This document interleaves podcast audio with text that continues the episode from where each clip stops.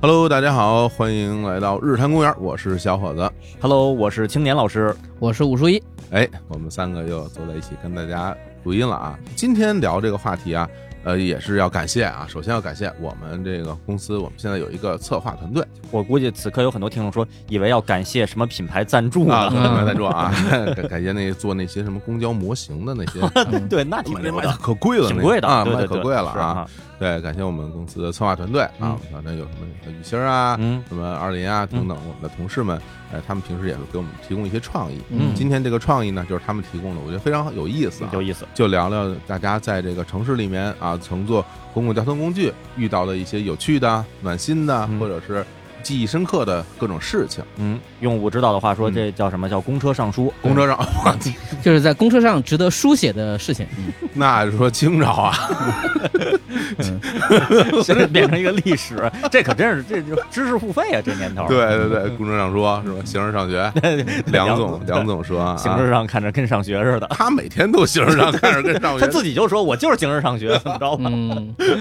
每天都在那儿玩儿，是吧 对对对，呃好好说啊，可以追溯一下，就比如说咱们最初的时候，嗯，去接触这个公共交通工具，嗯，你们两个分别是什么时候的？那肯定是我记事儿以前了。记事儿一下对啊，肯定是我不记事儿的时候。对对，不记事肯儿的定是时候不记事儿的时候，因为啊我记事儿是一岁半嘛，嗯，然后后那个时候就已经使用公交车来通勤，不说通勤吧，呃嗯嗯嗯出行了。嗯然后我妈有时候也会说什么，在我什么几个月大的时候抱着我坐公交车，然后哎有阿姨怎么着说什么打听啊、问呀、是是什么的是，这种话题有很多，那肯定都没记事儿了。对对，，我的画面是能记得我被抱上车的那种感觉。哟，嗯对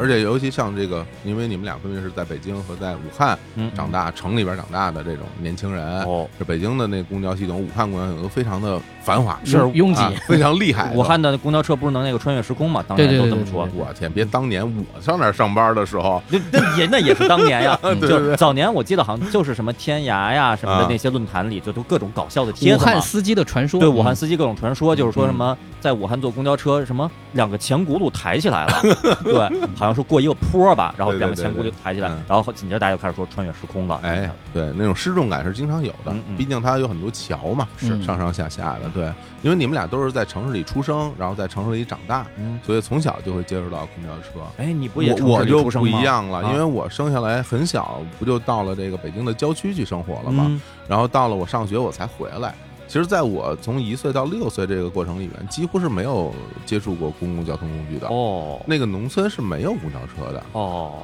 包括其实一直到现在啊，嗯在北京很多的那种村落，它是不通所谓的公交车的。哦，啊那如果要出行的话，出行的话，你你可能要走到一个最近的有长途汽车站的那个地儿哦去等车。它这个这个地儿，嗯你首先你要走出村子，嗯，然后再走到一个地儿才会有。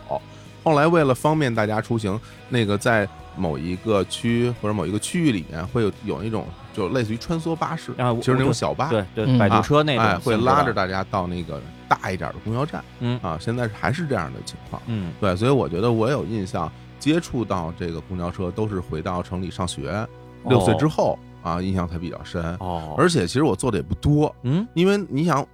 我上小学、上初中、上高中，嗯都是不坐车的，哦，哎，那去亲戚家什么的有没有啊？去亲戚家啊，去亲戚家会是坐吧？是车，是比较少的能坐，但很少。啊。因为你小时候，咱我了解啊，你小时候咱们俩上学，你也不坐公车，对我是上吧学不坐公交车，但是我去姥姥家，有时候周末呀或者寒暑假啊什么的，哦哦哦表妹家那就坐公交车了。嗯，嗯对，，包括可能就跟我妈说要去买变形金刚，嗯，那就得去西单商场，哎，去 对对对是吧？对或者对去那个呃王府井的文具娱乐品商店什 嗯，么的，那就得坐公交车去。嗯呃然后坐是变形金刚回来是吧？坐变形金刚回来太呃牛了，心情上是差不多的。非常想啊如。果买了的话，对，嗯或者是到什么游乐园玩，想坐着那个车开着就回来了，啊坐着对电瓶车、电碰碰瓶车车就开回家，对对啊对对，都有这样的一些期待啊。嗯对，所以今天呢，我我打算这么聊啊，嗯因为我们呢，为了录这期节目呢，还发了一个推送，收集很多大家在公共交通工具上遇到的这些有趣的事情。嗯啊，我们回头在节目里也会给大家念叨。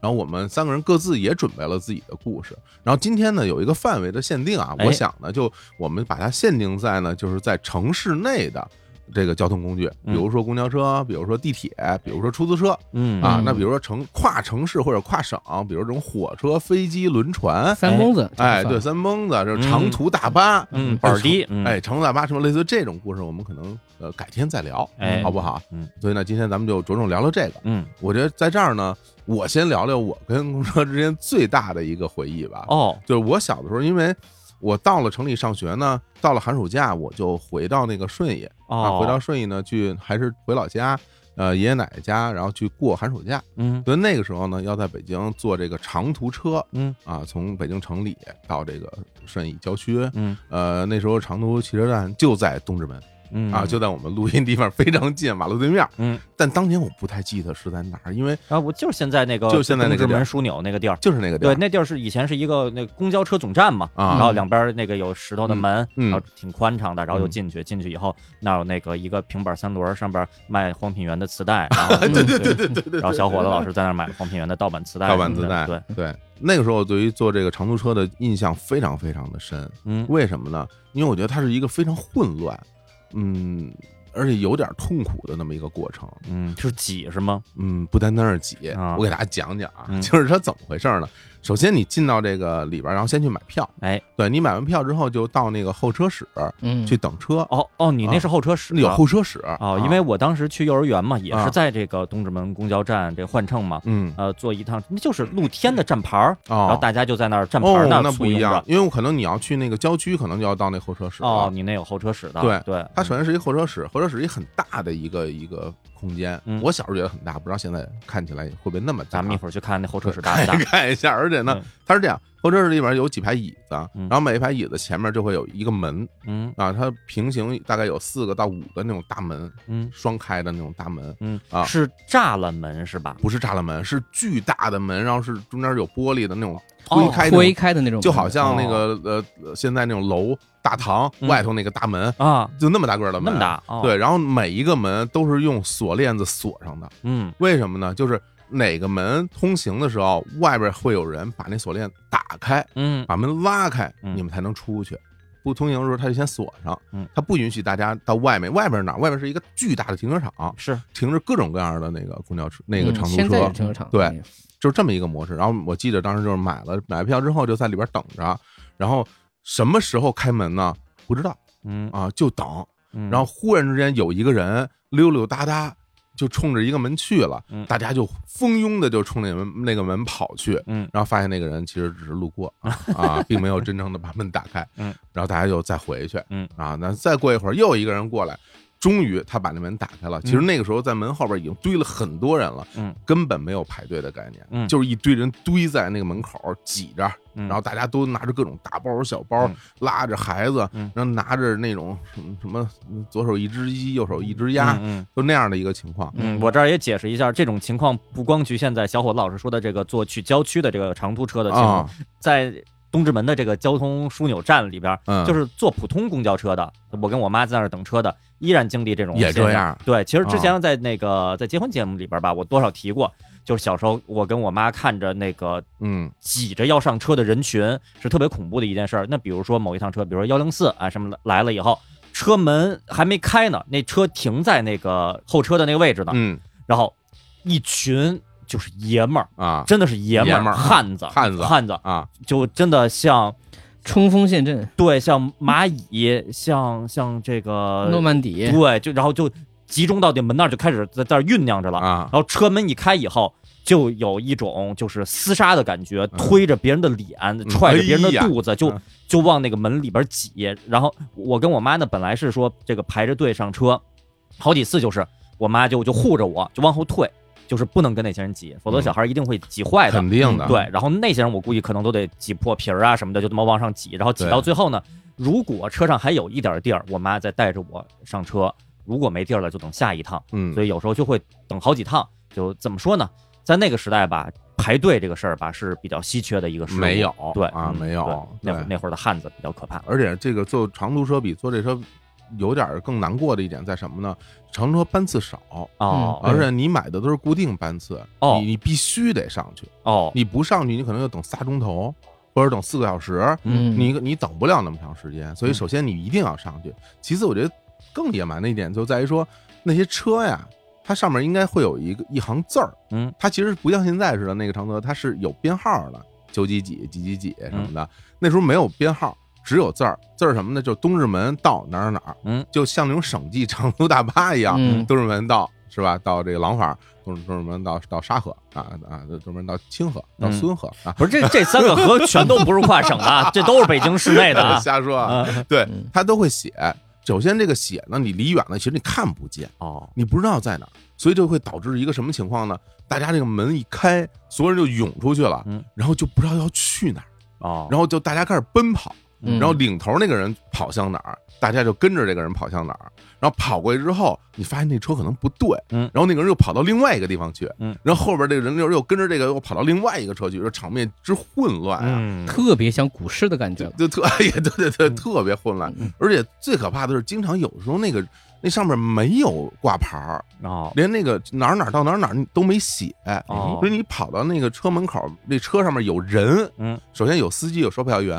他就当时就去问说嗯这是不是到哪儿的车？嗯然后人家说是，我你看你看吧，就开始疯狂的就往上挤，踩踏着骑，踩踏着。我觉得就现在想起真的非常非常的危险，是，嗯对，而且就是他也没有座儿，什么所谓的有座儿没座儿，你上去有座儿你就坐，没座儿你就站着。我记着我往往都是站着。啊，啊，基本上到最后，你肯定是就像我一小孩儿，那就那会儿也都不给小孩让座，嗯，你上去根本你还真是坐着动不了吧，你就动不了，啊哦你就被挤在中间儿。嗯我记得，因为一般都是我妈带着我什么的，根本就没有办法。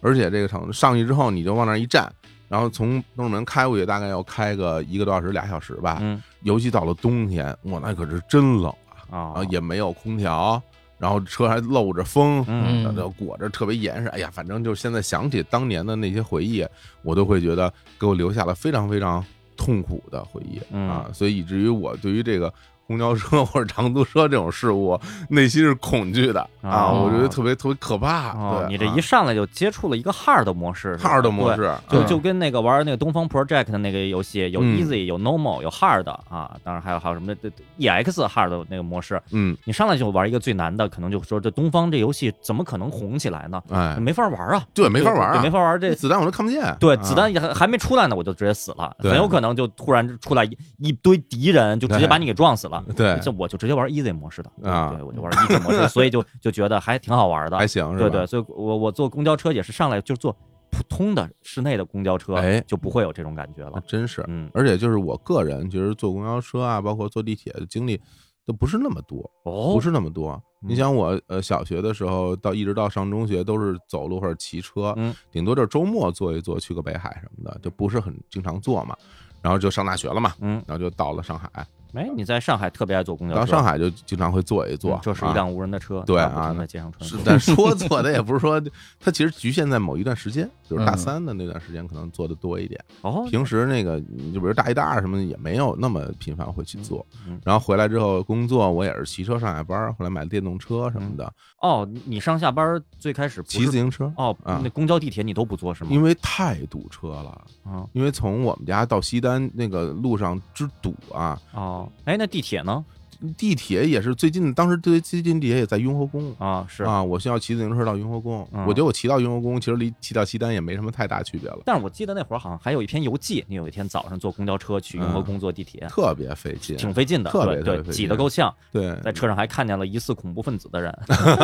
那是另一另一个呃故事了。呃那个时候对因为上班八点半嘛，就不能迟到啊所以就是那个正好早高峰最堵的时候，啊，对时间没法控制。后来我就骑自行车什么的，嗯就反正就是一直到后来工作，我我其实这种经历不是特别多，嗯不是特别多。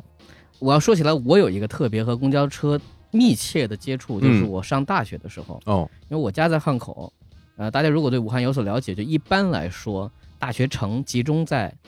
武昌的某一个区域，对，这区域有非常密集的一堆大学。嗯然后呢，我当时坐那个车叫七零三。如果大家武汉的朋友马上就知道，就它会经过好几个地方，比如说它会经过体育大学，然后它会经过那个华中师范大学，它会经过武汉大学，的某一个校区，嗯然后它会往前走，叫广布屯这个地方有非常非常多的这个人流，它会堵很久。嗯然后再往前走，就会到现在被称为光谷的地方，啊，光谷呃，啊中国光谷嘛。然后、 中国光谷呃、，一直争了很久， 中国到底是叫中国武汉光谷，还叫武汉中国光谷？对中国光谷，对啊，这个地方呢，现在是就全宇宙最拥堵的地方之一，啊哦是吧？非常非常的拥挤，在当时也是一个人流量很大的地方。 嗯在这个地方是一个呃旋转路口，它会通向三个道路，它分别会通向不同的学校。嗯比如说往我的学校往前走是华中科技大学，然后往左走是那个中国地质大学，嗯，往右走是中南民族大学。所以我说这么复杂的原因是什么呢？就是会在这辆车上充斥着这一路上去各个不同学校的学生们，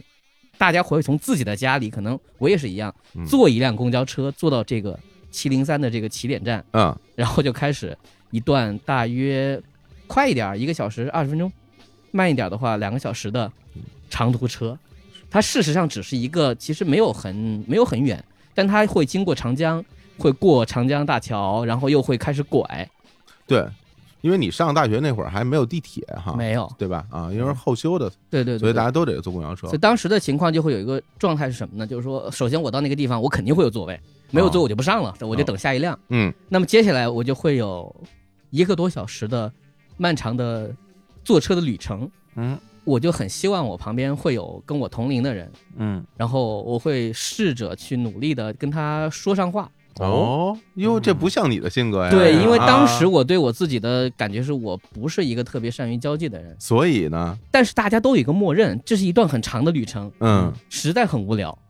有时候也是可能听歌，想办法拿一个 Walkman，然后就听过去。嗯有时候万一有一个小契机，如果能聊会儿天，其实是很愉快的事情。嗯，哦，所以在这过程当中就开始会有，但不一定是不限女生，啊，有时候也有男生。但总体来说，嗯经过的路上，尤其是武大和那个华中师范大学，女生本来就比较多，嗯嗯嗯，所以呢，就会有很多很多时候，就是真的是你一看你就知道啊，这肯定是哪个学校的学生，哦嗯这样啊，哦你能判断出来，就那种感觉上，你知道他会在哪下车，你就知道他一定会和你在路上有一个多小时坐在一块儿。嗯，哦，然后呢，我就试着，但我不会跟人家说什么那个，咱们聊会儿天吧，这太傻了。哦，通常情况呢，就是想办法，比如说他在看书，我也在看书，嗯，然后就会有共同话题。哦那那个时候不会有什么拿出这个手机看、啊，你也在看剧啊，没有这这种可能性啊，嗯，更多是书。还有一个情况，通常都是会从什么开始呢？什么呢？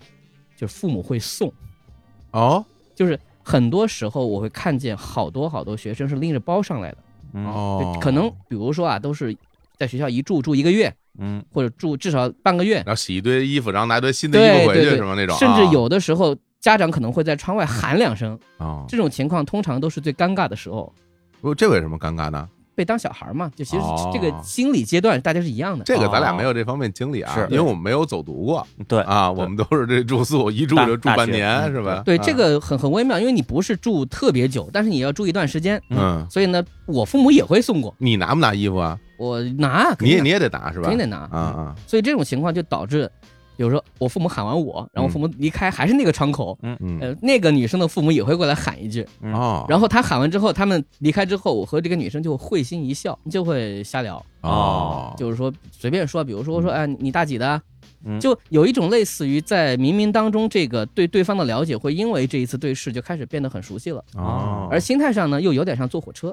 哎，还真是，因为这时间长对，是吧对大家都默认其实在路上没有什么事儿，嗯啊，，哎，你们那时候大家带校徽吗？带过半个月觉得特别傻就不带了。好像咱们这代人啊，就是因为咱们都是零零年上大学嘛嗯，这代人好像大家就是大学生带校徽这种情况不是很常见了因。为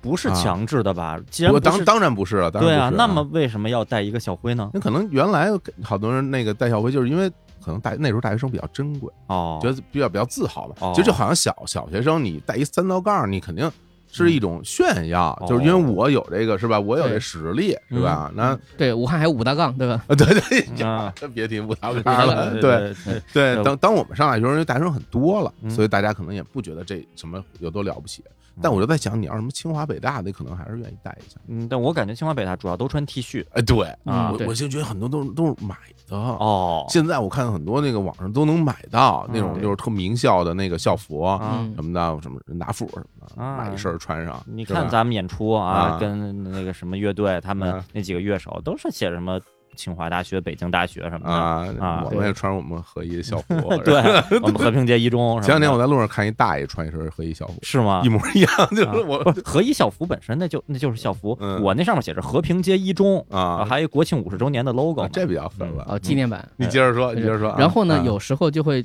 存在一个什么感觉，就是聊着聊着特别投机，哦哦，然后他聊到一半呢，哎，对方要我肯定是最后下车的，因为我的学校最远，哦，那你恨不得要坐到终点站了。几乎终点，嗯其实啊哦哦就离终点就一站。嗯我今天有时候睡过头了，就哦拎着包溜达走回去哦，走回去就只能这样。嗯哦，然后就会呃特别故作潇洒的说，就不留你手机号了。实际上你的内心的心情是想要还是不想要？会有一种好像很期待，因为有一种什么感觉呢？就是说嗯你会觉得这个东西就像是一个，如果把它定义为缘分，嗯，就最好是让它变成缘分本身，就是啊而不是而不是搭讪。对啊嗯，就是啊，如果一期一一会旦嘛到最后，你就跟人说说啊，这个哎想认识一下你，我第一我其实确实有点张不开嘴，啊第二我会觉得把前面的人设好像也弄没了。聊崩了，好像说最终都是为为这个事儿嗯对，是吧？就大家好像是觉得说啊，就是很随便的、很随意的聊了起来，嗯，哎聊到某个程度啊，就相忘于江湖，感觉这样挺美的。哦现在很后悔啊，哎呀嗨，侠客，侠但是客呢的心，情啊一般来说，比如对方也是哎笑一下，嗯啊，就感觉好像是嗯挺好的，嗯就下车走了。啊，哦，可能在这个时代啊，我觉得可能说那要不加个微信吧，是对嗯挺自然的一件事儿很。自然，就不会有吴指导说的这种比较比较怎么怎么说呢，有些有些怅然若失的这么一个、哎呦呃、别离了我是不知道啊啊，因为大家人跟人性格不一样，啊嗯反正就是比如说，就算他你当时说加个呃留个手机号啊，嗯，或者说现在加个微信啊啊，我觉得就是反正对我来说没有什么难度啊我不知道对大家来说这事儿难不难我觉得你看聊聊的投机不投机，哦你，像武指导这种跟人家不论性别，就是同路人嘛，青春同路人，嗯聊了一个多钟头了，嗯，都挺高兴的，临末了，最后加个微信，我觉得还还挺自然的，没其实没什。么问题，对对啊但当时我自己就会觉得，如果结尾，但你可以不说这句话，嗯，。那我故意说出来，其实是有点做作，但当时会觉得是自己也知道呀 对，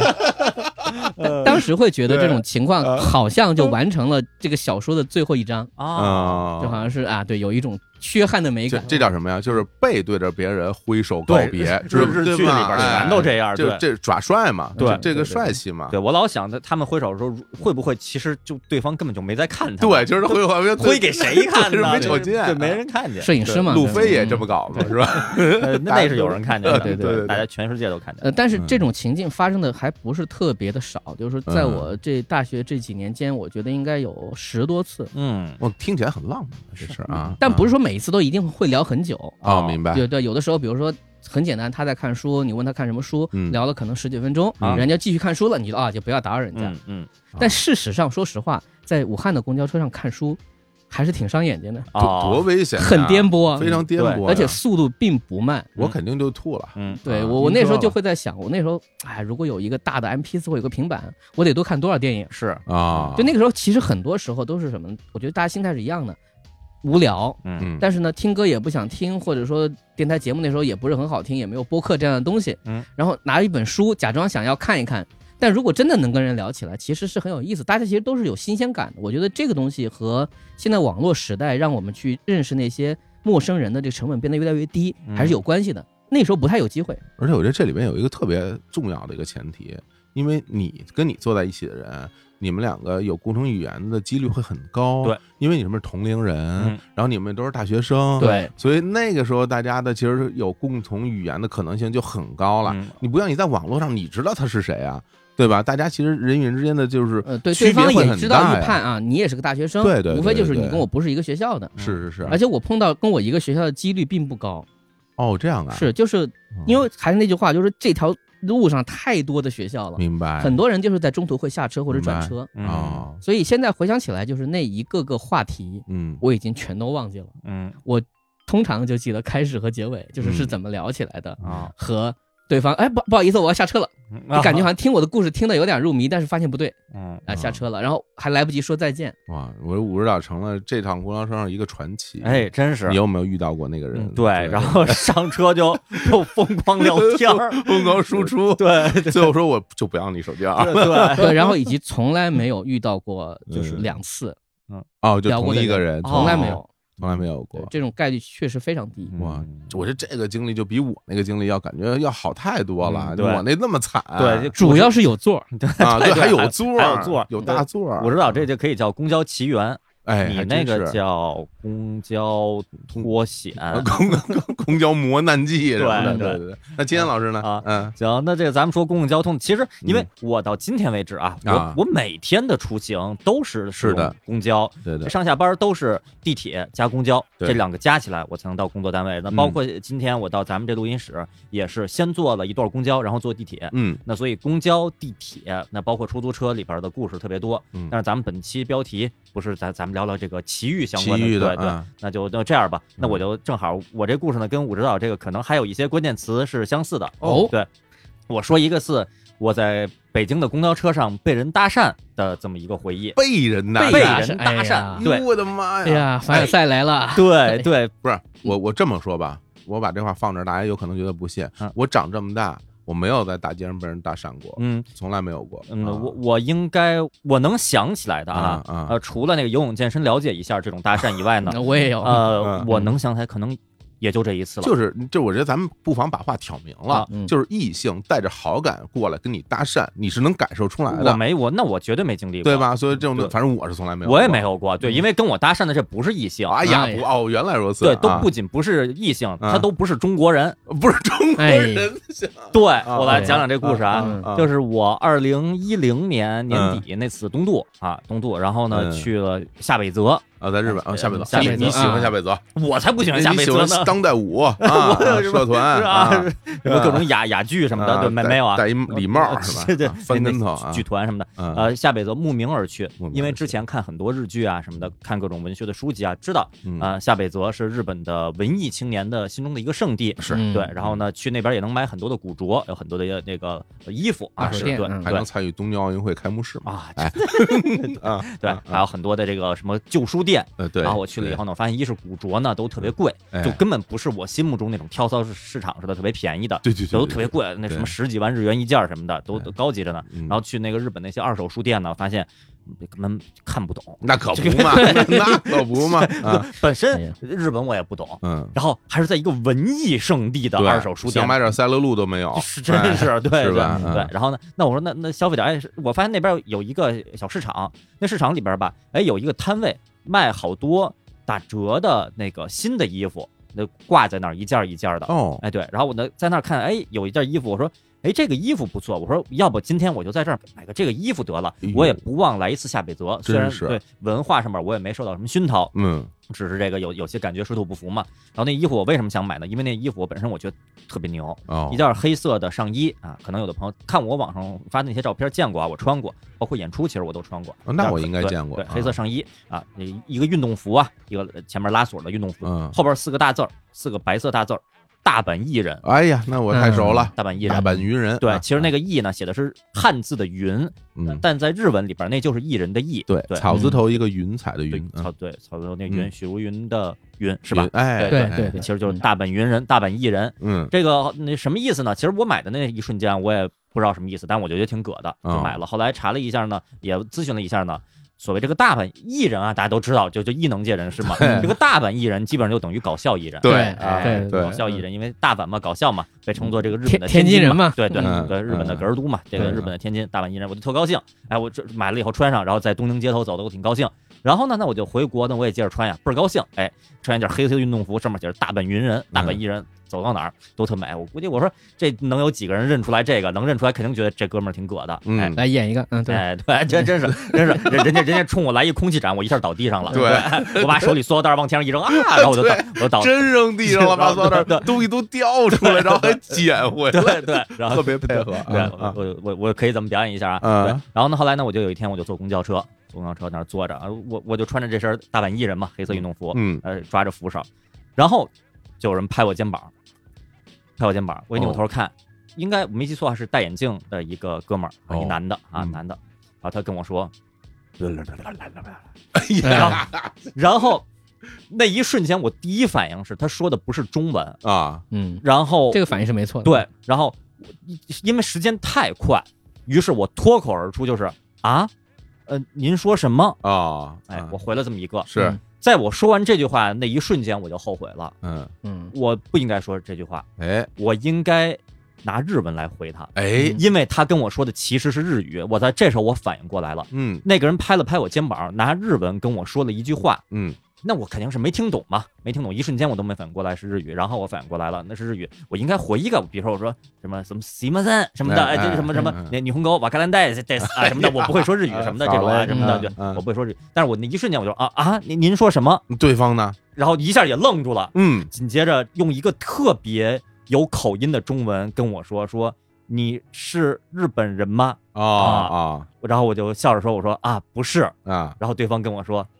sorry，I'm so sorry，哎呀，这太客气了，对。不没有必要这么 sorry。哎对啊啊，啊然然后然后就挺尴尬的，然后他就扭脸儿，然后就就冲着向别的方向了，他有可能说的是遗憾，啊哎对，然后我们我心里很遗憾，啊哎呀，哎呦所托非这人你，这这让日本人能主动找你搭讪，得鼓起多少次勇气？啊对嗯对一百零一次鼓起勇气啊！对啊对，我估计啊，那可能比如是个留学生啊，有或者可能是个什么，嗯或者对在中国上班的日本人呀，很有可能是个大阪人，对，然后对吧对对，因为开心了。对，就嗯你看公交车上，就咱们就这么说吧，比如说您在海外旅游啊、出差什么的嗯，看那边有人穿一身申花队服，哎，穿一身国安队服，对对对对对，而且跟您的相貌也差不多，可能就会说，哎、哥们儿，你你是北京的啊什么的，对哎，你是上上海的啊什么的，咱们问一句是吧？是不是老乡？当然了，结果对方回了一个听不懂的语言，对就嗯可能那方那边真以为我是一个大阪人呢，对，然嗯后一般，因为我估计我那件衣服可能在国内应该不存在第二件儿， 哎挺呀，挺挺葛的一而且一件，般谁穿这个东西 啊？不太不太那什么。对对，然后对对嗯对方就就我我还有个全村的希望，我都不敢穿。啊，对对对对，见过武指导对传全村的希望啊，嗯对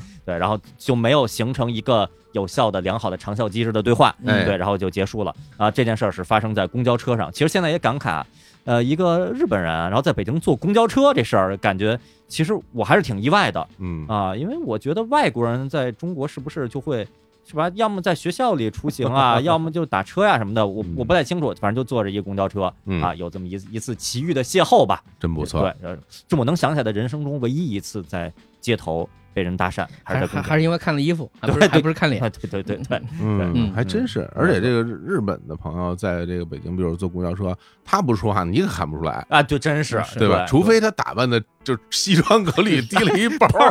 对嗯，然后特精特瘦。精神，然然后后头有发还喷着摩丝，喷着摩丝有座不座，哎往那儿对一往那儿一站，然后对从他身边走过去，有一股那个日产的那个空气什么洗衣液的味道对，对对对对对对那你能确定？呃啊，有些日本那个就见过的那个嗯合作方，他们从日本出差到北京来嘛，嗯然后当时一到我们公司，一进楼我一看，我说哎这呀这他才不是一日本人，这真这是日本成人田，机场的味道。 对对对，真是真是，呃，对，这个很重要。就如果你在嗯机场有人跟你这么说话嗯，你就会反应过来。，哎，对对，就是因为在公交车上，对，在公交车上你有哦你松懈了，对我松懈了，所以我说啊什么嗯哦，你什么会的默认坐公交车的其实还是本地人居多。对对对，除非他拿着相机，对吧？带着一对对个，对那是游客，也有可能。对这 太可怕。对，那如如果这位朋友现在在听我们的这个节目的话，哎那在此呢，也就是说，当时这段情缘没有连起来，嗯对，在此呢，就向您表表示什么表表示慰问吧。对，对希望您在北京开心。，对，日语怎么说来着？说当时没有好好的回应你的心意，啊对你做了很过分的事 情。我什么过分的事情都没做啊说中文了， 我什么都没做，啊也不至于不至于对我只是在公交车上站着而已，我连座儿我都我都没有座儿，不至于涉及到让座儿之类的事儿。哎呀，让他 sorry 了。嗯，这挺逗的啊，行吧？然后咱们来念念大家的这个留言吧。啊其实我们行也行行也是挑出了挺多大家留言，然后我们就来念一念啊。嗯然后留言很多，我们肯定不能每条都念到。嗯，然后呢，也鉴于时间有限呢，我们反正先念着，是吧哎？念差不多了，咱们咱们就就就收，好吧？嗯嗯那咱们第一条呢，呃，谁来念呢啊？呃，青年老师来念。行，那我啊我先来吧。咱们选选对啊，好啊，我们隐去大家 ID 吧，啊，好吧，行啊，嗯，嗯或者我们用这个谐音来读啊，土啊壤叫嗯，哎，对，哎呦，嗯这对，些人是真听不出 来，这都个打码了啊。好的对对， 啊，哎，这朋友说是说，第一个手机被偷，因为在公交车上看情侣咬耳朵接吻，哎呦呵啊，刚上大一的一霍利菲尔德，嗯我的妈，那哪儿是天 文？这那是真咬耳不朵，是得给大家稍微解释一下是吧？霍利菲尔德跟泰森是一之战对对是吧？泰拳森击嗯泰森最后被打急了，对然后就咬 了霍利菲尔德耳朵，是咬真成咬，而咬咬咬坏了，咬咬下一块肉，对，咬对咬断了，咬成嗯豁耳朵了嗯。对，啊后来那块肉的形状被做成了饼干和巧克力，在市面上发售。对对对，呃，我们这里说的是是是，应该是贴得很近哎说话啊，我们称之为咬耳不朵是不是。真咬，对对这对方对面对再接着说啊，嗯哎嗯，情侣看在公交车上咬耳朵接吻，哎，对，刚上大一的一天晚上，呃，从外面坐公交回学校，那时候杭州还没地铁，啊、要挤沙丁鱼一样的公交，嗯，我注意到一对情侣，男生以壁咚的姿态把女生框在床边，我哦站着，嗯，哦呃，两人亲密的咬耳朵，呃，亲来亲去的，哦，当时年少不知事，啊，他俩挺忘情的，我也着了迷。啊你也着了迷啊？嗯三个人的游戏却没有我的名字，啊，快下车的时候，感觉有人在扯我包嗯啊，但是因为人实在太多了，也没太在意啊。直到下车摸包掏手机，发现手机不见了啊又被偷了，啊啊，立马想起来被扯包的感觉，意识到手机是在那个瞬间被偷的，当时就真的非常后悔。好好的看什么情侣亲密，每次想起来都觉得，哎呀，好离谱，再也不要看情侣在公共场合亲密了。哦，公交车上的一段，哎呀哎，财务损失我觉得这个故事的讲法特别像二 H 上的那种结尾，哦， 最后来了一句“哎，再也不要怎么怎么样的”，这个口气很像。对，我不知道啊，嗯就是比如说这在公共场合这个啊亲密啊，嗯比如咱也别说特亲密哈啊，就是嗯拥抱、啊温存接吻嗯啊，咱咱磨咱鼻子，嗯更多的咱就咱就不提对倡了啊。就关于拥抱、接吻这件事儿，你们两个怎么看待呢？首先，我说我我的心情啊，嗯，我觉得就还行，哦就，还行。我啊觉得啊用大姨的评价来说的话，就是他们脸皮真够厚 的。嗯不知道你觉得 OK 吗？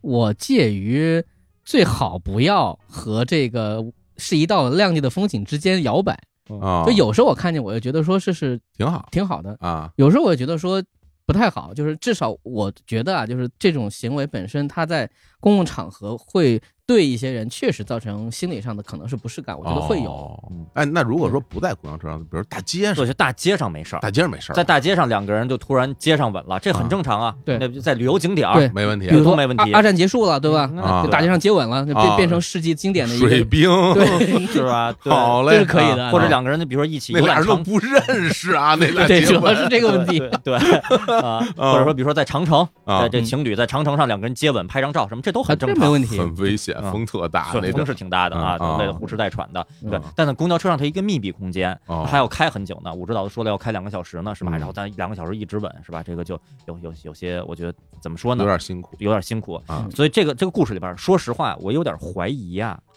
我怀疑那贼跟这二位是不是一伙的？哦，嗯，嗯，嚯，是吧？用这个来吸引大家的目对光。对啊，那我觉得真的看成像他这么投入的 人，应该也没那么多，能能被得手的人应该不是很多啊哦啊！对嗯，哪有这么看那么入迷的 呀？呃而且我觉得就是因为看特别入迷，所以东西丢了以后吧，都不知道该赖谁， 对嗯，对吧？你说我说出来，说你为什么手机丢了，我看人亲嘴 儿，不太露脸，不太露脸。，哎真是哎，但是但是，其实我觉得在这个比如说公交车和地铁上丢东西这种情况，的确是经常发生的。嗯我觉得到现在应该也挺普遍的吧？是是吧？是，而嗯且按照青年说的这个逻辑，其实看热闹这个事儿是人类天性，嗯。嗯，这属于热闹的一种嘛。啊，我对觉对得动物对天性都有，对网上对不好多什么什么一个鸽子什么从哪儿掉下去了，然后一堆鸽子噔噔噔围过来在那儿 看，对对对对对对对，所以就建议大家，如果碰到这种事儿，先把包捂住再看。呃哎，就这么简单对对对真是把把包放在胸前，胸前，抱住，嗯对对对然后兜对里别放东西，然后然后使劲看，对，好吧对拍照，嗯拍 照还拍照，我天，你拍照他们就不稳了，拍照还是还带声带闪光灯的那对种对。对对对对，嗯 哎呀，行吧，嗯那咱们再念另外一个啊，嗯这就我来念啊嗯。说第一次来北京坐十号线啊地铁嗯，震惊于地铁大叔把人往上挤的壮举嗯，妥妥成了沙丁鱼罐头里的一员。你看，又成沙 丁鱼罐头了真是啊！啊，等好不容易上车之后呢，发现邻座的小姐姐在追一部自己也正在追的剧，嗯，于是就跟她一起追了下去，忘记了下车。哎呀，嗯，哎呀，嗯等终于发现自己呃已经坐过了之后呢，再返回来啊。途中呢又遇到了追这部剧的另一个同好，嗯于是在北京早高峰里我迟到了，但是完整的追了一部剧， 啊这得迟到多久啊？这 感觉很一幸部福剧，这个你得多少人给你这个叫什么？给你当做一个免费的屏幕？ 哎，来我不知道你们俩有没有这种情况，我经常， 我不说出来是不是不太露脸啊我经常在地铁里边看别人看的那个综艺哦啊，和和我那个故事片儿什么的啊哦，我我不太敢看，有的时候恨不得因为太挤，对方屏幕都快挤到我眼前了，啊我刻意的就要扭开，因为哦我担心对方发现我在盯着他的屏幕看，啊，我会尴尬和不好意思啊，哦，所以我要撇清关系，我我没看你，我没看啊你，，是这样，因为我我有一段时间也是坐地铁上下班嘛，那虽然时间不长，但那时候真的特别挤啊，嗯，因为到西单就就所有人都挤到西单，然后所有人都下了，嗯，在那个拥挤的环境里面，能够把手抬起来，已经是一个汉子了，嗯啊，把手抬起来，把手机举起来，那么看很难了。所以有时候我也想在地铁里边看一看那些那些东西，但我有时候手实在举不起来，嗯啊，然后呢边上有有人如果举起来呢，那我那我哎咱很近，嗯我在他那个什么斜后方，啊，那我就假模假式的我就我就看看嗯啊，我就看看，我是反过来的，啊我是如果如果我自己看，旁边有人会看，嗯，我会相对比较慷慨的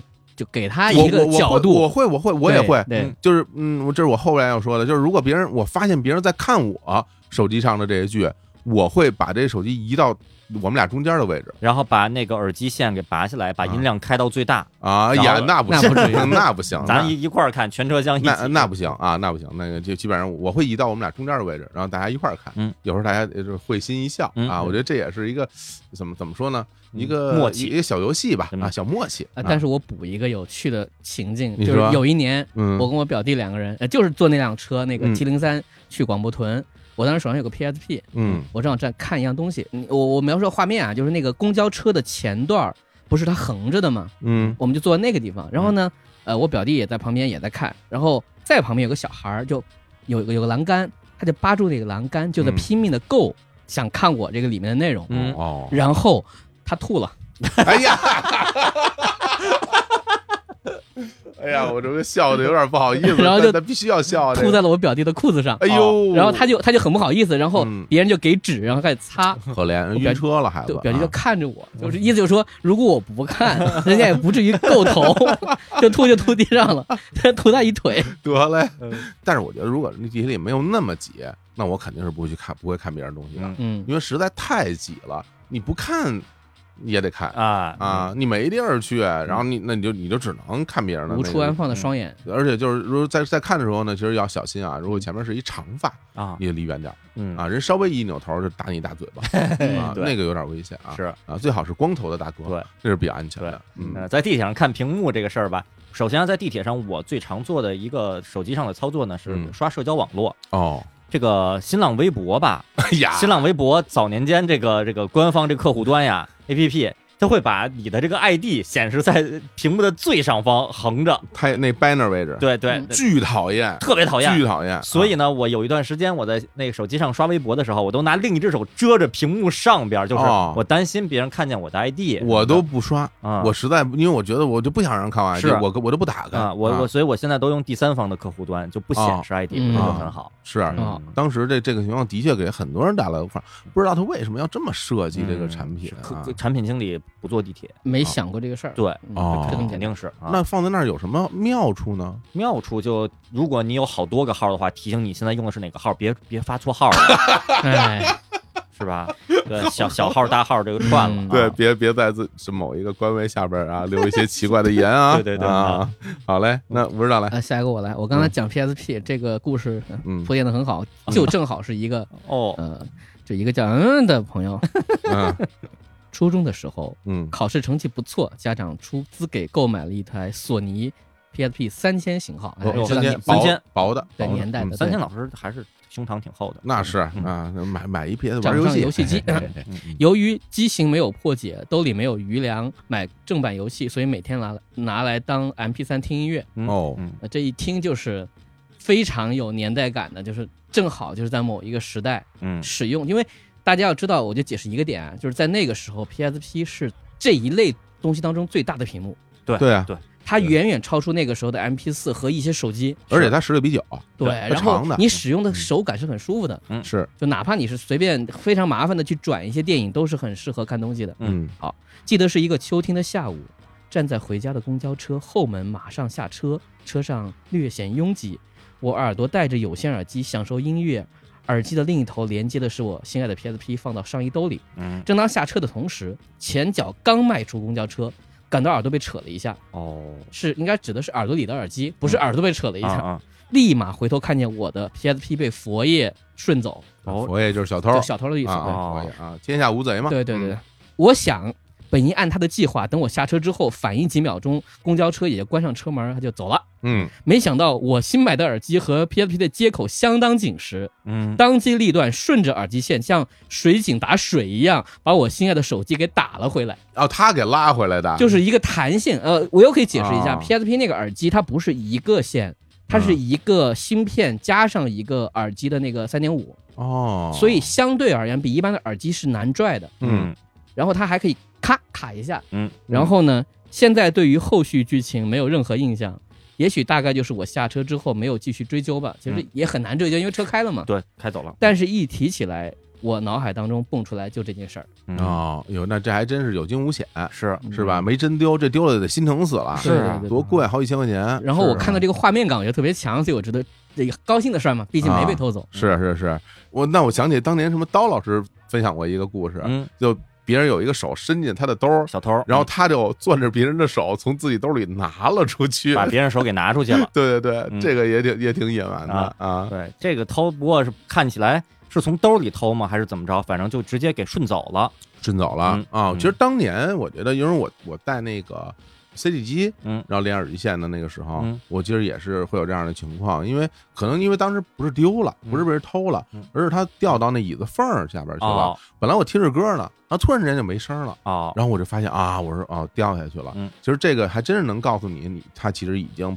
不在你的控制范围内了。嗯，对我觉得这个还的确是能够防盗的啊。而且现在，在大家想一想，大家都会用蓝牙，嗯，有一段时间你是听得进音乐，可能手机已经不在你身上了。嗯对，对，这个故事就会变得更加让人悲伤一些。对，好像我看过那个北京警方的一些什么类似于什么防盗的一些什么小贴士吧，嗯，就是大家注意随时看管好自己的随身的这个物品，包括手机在内，因为蓝牙耳机它有一定的传输距离，你那儿专心听着呢，你不盯着手机，其实手机已经被拿走十米、二十米了。对，嗯倒是没有人过来直接偷耳机，是吧？ 啊对这大家偷都是手机，哎，真保啊不齐这年头可能耳机比手机都贵，那还真是吧？因为对手啊机有千元机，但耳机往往直接就三千以上而了。且那好耳多机，如果你俩都偷走的话，嗯那出去直接卖还是能卖出去 的，是吧？手机偷走还得破解，挺麻烦的。呃，你们两个用什么方式来避免自己手机丢失呢？在公共交通上面，就是我的兜儿特别紧，哦，嗯他想把手伸到我的兜里是很难的一很件困事儿，难的很困难。对，啊对，我就是一直拿在手上。哦，哦，对，攥在手上的确也是一好办法。对对嗯，但嗯这样的话就是电掉的比较快，你永远会不停的想动。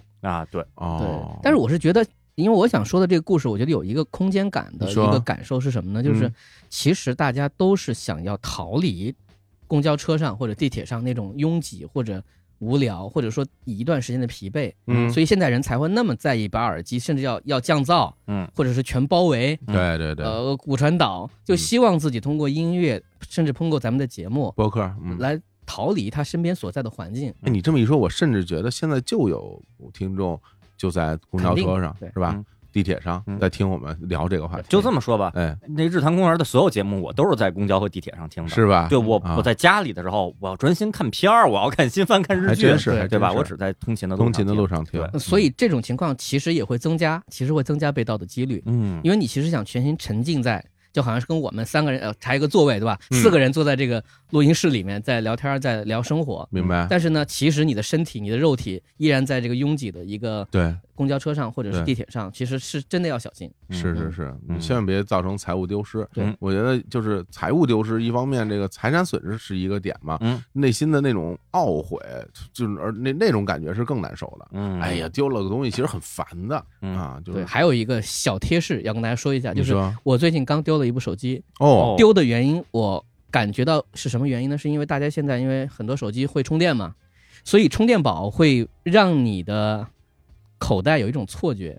嗯，就是哦，充电我宝在，手机不在了是很吧？长一段时间我没有回头去找的原因，是我以为手机在我兜里，哦哦，结果发现是充电宝，哦，明白，嗯这也是一个很容易出现盲区的地方。把这个惨痛的教训分享给大家。哎，还真是嗯这俩叠在一起，嗯有分量感嘛？对你都不知道真在还不还是假在了。，对，嗯，加成感嗯嗯，好，嗯那咱们金岩老师，啊。好，再那来一嗯我个来接着念啊。这位投稿人叫做嗯哼哼，嗯，对，哎，好哎，坐公交车的时候，那时候刚刚毕业上班，二零一零年左右，思想上还是处于一个不知者无畏的奇怪状态，嗯可能还带有一点中二男生的状态吧。那时候还没有脱离会搭讪同为二次元爱好者的奇怪习惯。哦，哎，我查这这个二次元爱好者爱好者还搭讪，这个这个我觉得挺意外的、啊，有点难啊。对，有这点阿难宅都是羞涩的，是吧对我这辈子都没搭过讪，这位还啊，这这还有习惯搭讪的习惯啊。 哼接着念啊，直到有一次在公交车上的搭讪，那天是个下班时间，在拥挤的公交车上站着，突然挤过来一个穿着漫画风长裙的女孩子，而且还是那种黑长直的头发，背着御宅风的包包的样子。因为车厢里比较暗，室外也是天黑了啊，只能看到侧脸儿，也嗯没看清楚那人的身材，所以下意识的搭讪之魂又燃起来了。嗯，我直接凑近了黑长直女孩，问道：“呀，这位黑长直少女，你也喜欢某部动漫？你背的包就是这个动画的周边吧？”她听到了，并回过头，从正面看的确很清秀。没想到开口以后就是一个非常粗犷的男低音，嗯，还说了一句：“你也喜欢某部动漫呀？”真没想到啊！啊，当时除了搭讪的我被震惊到了，在我们正面坐着的一个阿姨更是露出了地铁老人看手机的惊恐表情。嗯。我强忍着尴尬，默默回复啊，没错没错，没看出你是伪娘装啊，在下失敬。然后我们两个在周围人异常的表情和眼光中进行了长时间的二次元对话 我觉得这个的确是有点儿，哎呀，长时间的二次含着元泪对要话继续发生聊下在去公交车上，边上还有好多别人嗯大爷大妈什么的，对太野蛮了啊！对啊、然后我们还在一站下的车，同一站啊哈，对，啊，我瞬间体会到了什么叫做生不 如死。末了，好在不是一个小区，嗯要准备分道扬镳时，我还问了一句：“你怎么喜欢伪娘装扮的？”那个男低音说：“这不是对动漫文化的热爱吗？”你说的多多好啊，真是啊，啊，就是啊，就在那一刻开始，我就从来不和人说我是二次元爱好者了，最多我就是个看动漫的路人罢了。嗯，哎呀碰上真正的感觉比下去专业爱了，好者嗯了啊，这叫什么大善宅？真是哎，大善宅，挺少见的，嗯挺少见的，，啊对，因为之前那个我们也在那个为您服务系列节目里边儿就回答过听众的问题嘛，嗯就说这个我身为一个阿宅，如何开口向这个呃有好感的这个路人搭讪呢？嗯，然后我的回答是。这个该如何搭讪 呢？哎，这个是个是个课题，对是个课题。呃最后发现这事儿很难的，然后最后是啊小伙老师给出了回答，嗯，就是你就放弃这个念头就可以了，就是你作为一个阿宅，你为什么要跟人搭讪呢？是吧？啊对 吧？你这你你想你啊想搭讪的心情我能理解哈，对啊，但你是阿宅的这个这个是吧？自己的这个觉悟在哪里呢？耻这羞耻心，就是对真是然后不好意思我在疑惑的是，他刚才的这个复述当中，有些台词真的是用嘴说出来的吗？就这位嗯黑长直 少女，对， 就上来就是用这种，还包括后面失敬失敬， 嗯对 就这种那人不是说了吗？技能尝试那二次元对话，想必都是这种对话，对都是用就是把自己打字的那些字哦用嘴说了出哦，来。啊我对，说着说着就是骂骂骂，骂骂骂！ 哦，什么？然后对这些表情也不知道该怎么发哈。对对，哦啊我就直接说打嘴说 O R Z O R Z 是吧二三，啊三是吧？贼哇贼哇贼哇贼 哇，那挺可怕的。那的确，这个 嗯公交车上的，别别说那位大妈了，我觉得全车的人都得是地铁老大爷看手机的表哎，情吧。不过说实话，如果她真的是一个伪娘的话，我我可能真看不出来。哦，有很多人那个她呃，办办的是特别好是的啊哦，那这啊这这个我之前 其实那个啊我也聊过这话题，就是总总的来说啊，骨架小的人是比较尤其男性啊对啊对，不能什么叫尤其男性啊骨架小的 骨架小的男性啊比较适合扮伪娘，是啊对，骨架一大，那就比如说我就曾经在节目里聊过嘛，我嗯我穿女装的回忆，啊嗯自己是比较失望的，啊，因为人到中年一个爷们儿，肩膀比较宽，嗯穿上以后一看就是一个男扮女装的人，就看着挺、哦挺不自然的，但是又没到 Lady Bear 的那种肌肉猛男的那种嗯我帅就刚好气的说就状态。变成 Lady Bear 就完了吧，那种是那种是一另一种极致，就很帅啊呃但是那中不溜就比较差。然后对所以有时候在漫展上也能看到嘛，有的那种真是骨架比较小的，啊特瘦对对，那男士扮的伪娘就就真是还是挺好看的。嗯，对啊，当然，这位在地铁里，我且不论他这个见到的是不是伪娘，这个这个搭讪，而且你你看的是什么什么作品，真嗯的是、啊，不知道这位朋友这个，这不是说嘛，他现在不自称是二次元爱好者了，嗯说自己就是一个看片儿的什么的啊，嗯，哦但他搭讪的这个习惯，我不知道还在不在啊？我觉得他这个情节其实画成幸运星其实可以，此哦，方搭讪一个伪娘在公交车，然哦后别人那么看，然后他们俩进行长时间二次元对话，不是不是不是，然后来这么一集，应该挺带劲的。嗯，是吧此方做什么呢？都都都都是没有问题 的，那此方嘛，对，哎好好好，来，不知道好，我这个 切换一下，这个现在变成美文的感觉了。嗯美文了哦哦因为这个是呃我家还比较走心，这个是啊一个五个字的一位朋友，哦，嗯 那是二零零七年的秋 天吓死我！嗯说怎么这么美啊？ 这个呃啊啊，当时成都还有双层公交车啊，这个画面有了。嗯，那天我也刚刚从前一份工作裸辞，银行卡里的存款也就刚够下个月的房租和半个月的生活费，后面的路怎么走一片混沌，心情也难免充满惆怅。回家搭乘的就是一辆双层，快到站的时候，我垂头丧气地从二楼下来。结果走到楼梯拐角的地方，大家肯定有画面了，就这个画面真的很电影啊，就是嗯哎、因为你前面没有视角，嗯。你拐下去一个很狭窄的地方，嗯，这儿也解释一下，嗯如果有的朋友没有坐过双层的巴士的话，它是里边是有一个楼梯的，对，是从那个公公交车的二层走到一有层，个半旋转的感觉对下来，对对嗯结果一下来就看见了我中学暗恋的同桌，他在外地工作，高中毕业后我们已经好几年没有见过了。这次他回成都出差，就机缘巧合的在公交车上碰到了一起。嗯当时我内心的惊喜宛如夏日清晨的阳光，嗯顿时将我内心的阴霾冲刷得一干二净。晚上我们一起吃了晚饭，又在一家咖啡厅聊了好久。我突然开始期待明天的生活，嗯毕竟就像阿甘说的那样，生活就像盒子里的巧克力。嗯呃，这是阿甘他妈说的。嗯，对，但是呢，这个感觉我觉得他虽然讲的很简单，没有说他们聊什么，嗯，不至于说有没有聊一些呃当年暗恋这些话，包括后续也没有聊，对，，也没有。嗯但是这一刻，我觉得对他来说应该是会记得非常深刻的。嗯是，而且这很多年以前了，嗯你想这零七年的故事了，对，对到现在都已经有十四年的时14间，年了他还记得这么清楚，嗯我觉得这个故事对我的感觉就是什么呢？就首先，公交车这种给你带来意外的感觉，嗯会比其实在路上嗯要感觉更好。嗯，就其实他不是不是准备走吗？嗯其实你和他已经同车一路了，你都不知道。嗯结果你在你要下车的时候，在即将离去的那一瞬间，你突然发现他了，或者说你准备下车吧，这一刻的感觉，我觉得是比在路上随便哎撞到一下会要更有所谓的故事的美感。嗯，是是是，梁咏琪向左走向右走了，哎，对还真是。而且我觉得他们俩当时的这这个相遇，两个人好像还都挺都挺开心的，嗯，是？吧？对，要不然人家不至于说晚上连晚饭都一起吃了，对，一起吃了晚饭，又到咖啡厅聊了好久，嗯是吧？对是这是这人家要是说，咱们不说喜不喜欢呃，人家还忙呢，什对，么人的，要是说真的对你没什么感觉，人也不会跟你聊这么是久。是而现在一听，感觉很后悔，真的吗？嗯是这样啊？ 嗯对而且我觉得他前面铺垫那么多，我觉得这也对很重要的，因为他对当时应该碰到人生一个低谷。嗯嗯这个低谷本身是，其实说实话都是你自己的感受，因为你也很有可能说，啊，我现在开始，我嗯如果是一个能承受打击的人，嗯但正好可能对他来说是一个特别压抑的状态，却因为这次重逢公交奇遇，公交奇缘，改变了他对于世界的看法。我嗯觉得他可能，呃，不管怎么说，他会把这个事儿当做他人生当中一个非常重要的一刻。我觉得这很重要。嗯嗯但嗯是稍感遗憾的是，它前面有一句话嘛，叫“当时成都还有双层公交车”，那也就是说，现在成都是没有双层公交车的，哦，所以它可能就比较难以，呃，怎么说，睹物思人，对然后回忆起当时的那个重现那个场景了吧哎？呦，我我特别特别喜欢那个双层的公交我车，也喜欢啊对啊那非常好。对，坐在啊二层的第一排，对对我就对觉得无人驾驶，啊对。过过山车什么这的，是一辆无人的车，为什么是这样的歌词？因为啊你就坐第一排，你看不见别人。对可对啊能有的朋友一非直常在说好什么啊，你们老说什么这是一辆无人车，这什么歌的歌词呀？青年小伙子啊哪首歌歌词呀？嗯这是第一版游戏我要玩游戏里边的第一句歌词。对对对，嗯我非常喜欢。对啊，嗯，然后就是现在，因为北京也不少的这种双层公交车嘛嗯对，我以前上下班通勤有几年，当时嗯在国企的时候，上下班就是坐一趟双层的公交车。嗯嗯嗯嗯，对，当然去的时候没坐了，呃每天下班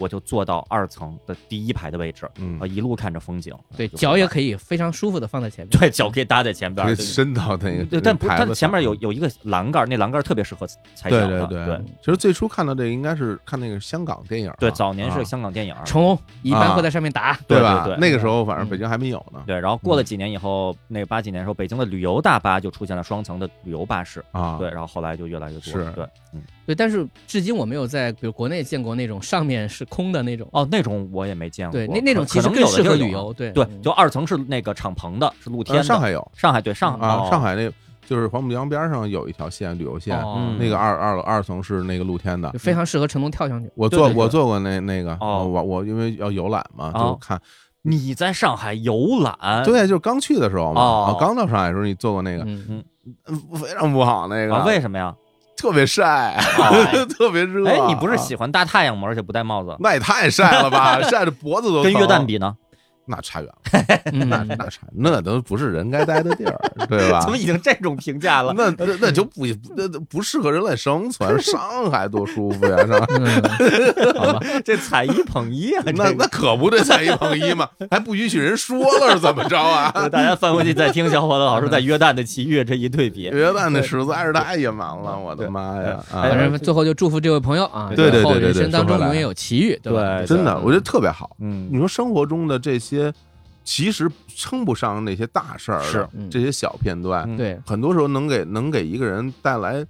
持续很长时间的力量。嗯对，你就回味着这个故事，你就能够有有有勇气去面对未来的生活，这个特别好嗯对。我还啊挺羡慕这位朋友的。这么一想的话，这位朋友是等于是在公交车上遇到了自己以前的同学，对，我至今没在公交车上遇到过同学，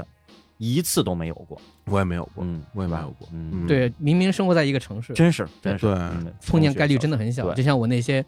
聊过的朋友们， 嗯就一路的朋友们，都就再也没人生当见中过都不会再见，我觉得不可能再见了。嗯，对，真是嗯，包括现在，比如像我们这些小学同学，嗯大家走在路上面对面，嗯你都不见得认得出啊来。，对，那是大了，家变得太多了，对，啊，嗯，就算是同学会，嗯，你都不一定认得出来。嗯，就人你家是说了蓝名班的儿，吗？对然后都不认识，说你谁呀你？对，对对对，说梁总， 对对对啊，哎呀，真好，嗯，来我来念一个，嗯嗯，这是一个发生在鹿儿岛的故事哎呦，啊。鹿儿岛我对去过，有一年呢，在鹿儿岛县的这个乌九岛出差，嗯啊，这是挺小的一地儿，对啊，住在岛上一小村子，从村子进城呢，只能搭这个公交车，嗯，一趟要一千日元，哎呦，那挺贵的，挺挺的贵的啊。。有次我在那个快下车的时候翻钱包嗯，发现身上只剩下几百日元了，然后还有一张五千日元的那个纸币，哦但是公交车的这个找零机啊，只能收一千日元的纸币哦，啊。它那个所谓找零机就是一个兑换机，对对，就是你拿你塞一个一千日元进去，啊，调出一些硬然后币，它给你嗯调出一硬币，其实是拼凑的硬币，对对啊，有一百的，有五十的，有有十块，按照那种拼的。一直管那种机器，我管它叫两 T 两，它因为它就写俩字儿叫两 T，对 啊，对这两 T 啊嗯。然后呢，我在司机面前呢满头大汗的翻包，最后还是没有找到其他的钱啊零钱啊！，正在要求说司机帮我把这五千日元给给换开，嗯，但是司机呃示意我给他看看身上所有的零钱，然后就让我把那个几百日元直接投到那个投币箱里，嗯他大手一挥啊，用支离破碎的英语跟我说，It's OK，哎，Welcome to Japan，哎嗯，，肯定没有我说的好啊。 这这是我第一次在循规蹈矩的日本感受到了朴素的人民情谊。哎呦，这挺治愈的，嗯对，我经历过一模一样的事情，哦是吗？一模一样。哦，，对，然后这个事情发生在哪儿啊？嗯，恨不得就是鹿儿岛，是吗或者是在福冈。 哦，恨不得是那个司机。啊对，哦肯定不是那个司机但了。肯定不会是乌九岛，对，应该不是五九岛因为，据我了解，我没去过。对你没去过，我没去过我也没去过，因为乌九岛那就还得专门从鹿儿岛县。跟可能有的朋友不太了解啊，鹿儿岛是日本九州的一个县的名字，相当于那个中国的一个省，嗯，对叫鹿儿岛，它不是真的岛啊，哎它对它对是它对那个陆地上的这么一片，对但这个乌九岛可真是岛。远处的一个小岛了，对对对对，很很偏远，是我也是这样，就是就是该我下车的时候，我嗯发现我没有，嗯然后我也是找不开，嗯，然后那个司机就指了指我手里的硬币，啊，然后指了一下那个那个零钱箱，哎，然后我就把它放进去，然后嗯他就说 OK。您看着给哦，看啊着，给就 OK 哦啊，就我就下车了哟，啊！我当时就因为他他可能就是也没好意思跟我说话，他就只用这个动作嗯啊指了一下，然后我啊这这让我下车啊了。，他知道你是外国游客吧？他应该知道啊啊，他应该知道，就就是大白天的不嗯上班儿嗯 啊，穿一身冲锋衣嗯啊，你这是吧？就就差带一相机 了啊啊，啊对我碰到过也很类似的，我是在嗯武汉那时候很小，那时候应该是上初中，嗯初中我当时要去就是一个电台录节目，这说起来很复杂，嗯但重点是什么呢？就是中途不录了，啊！然后呢，我就决定就是在附近逛逛，然后我就，哎呀，一看有个磁带店，一看周华健的套装，嗯我就买了，嗯啊完了之后呢三盘一一套的那种，对啊嗯身上没钱了，嗯啊，其实不是没钱，其实是钱不多了，然后我就上了一辆公交车，嗯，嗯我没有意识到我上错了，因为我哦当时的我的全部的注意力都在我买的这堆磁带上，是嗯还还不止周华健，就好多盘儿，然后在那仔细看，拿出小册子翻，哎然后呢，过了一会儿，我发现，哎，为什么上桥了？我只上桥就过江了。啊，嗯过江了，就对于我当时的那个公交知识来说，一定是出现了我不能理解的事情。嗯嗯然后我在整个车内看，我说这什么车？而且有段时间啊，公交车里面没有路线图，嗯我在车里面我是看不见它要去哪的。啊嗯，然后我只能等他过了桥，下了车，来了一个我不太熟悉的地方，开始看站牌，然后说，哎呀，我坐哪个车回去啊嗯？怎么办？然后一摸，只有五毛钱了，啊起码得一块钱。哦，然后后来没办法，我就只能啊，又一辆车，同一辆车嘛，往回走，嗯，我坐反了，嗯然后我就只能跟司机说，我说我钱不够，嗯司机也是一样，特别慷慨，就上来吧。哦，嗯你那儿多大了？嗯，十二、十三，嗯那还行哦，一个初中小孩 儿， 那还行嗯。你要二十，我告诉你，对，说师傅我钱不我够，钱不够， 滚！钱不够就去挣，对对，钱不够求去挣，太牛了。对呃啊啊有手有脚有头有脑钱不的，够坐车，给老子下去！ 对啊， 对，而且我特别难以张嘴说这个话，我就跟着那个车在跑，嗯然后 就哦车已经快开了，我在犹豫说我要不要去哀求一下。啊结果我一说，我感觉他不是第一次碰到这种情况，哦那是个起点站嘛。嗯然后我就说，我说啊，我这个这个这个钱钱就是这个感觉。啊司机说上来上来再说，嗯然嗯后我就给他看啊，只有五毛钱，啊扔进去吧。啊真这还挺好，是急人所急。对是对，有的时候我就是也也遇到过，就比如坐公交车嗯，前面这个人可能真的没有零钱，想去换个钱，后边的人就说我帮你投了，你上去吧，嗯因为后边排好多人呢。对对有的人也会出现这种情况，我也见到过。嗯，有可能你是人生中第一次碰到这个情况，嗯但有可能很多人经常碰到这种哎，随随便吧，就让你过去吧，或者说嗯帮你一个忙也没什么大事儿。是是是是是嗯，公交司机本身都是挺辛苦的职业，但是真是我们经常能在社交网络上看到好人好事，嗯很多都是公交司机做的。我来念一个有点不一样的，啊，就是大家之前都是一些有些喜剧的，或者有些类似于暖心的那种被人呵护的。嗯嗯这一条我选的是一个看到的故事，这一个投稿人叫嗯，嗯哼哼他说每天坐公交车上下班，算不上是奇遇，是几乎每天都会碰见的事情。是一个爷爷带着自闭症的孙女儿上特殊学校，哦我家在小镇，经济还算可以，但没有什么完善的学习医疗环境，更不必提特殊学校了。嗯于是每个工作日的早晨，就能看见那个爷爷带着他的孙女儿坐上和我的同一班。孙女儿认定了后排的座位，于是爷爷经常要和别人沟通，就恳求他们换一个位子，让女孩能安定下来。哦，明白明对白，，大家都能够看过《雨人》什么都知道，明白，就那他就要做那个，啊对，就他对一个东西西形成了认知，明白，就就就就会对这个东西特别的偏执。嗯虽然不知道年纪，但女孩长得很敦实，嗯目测是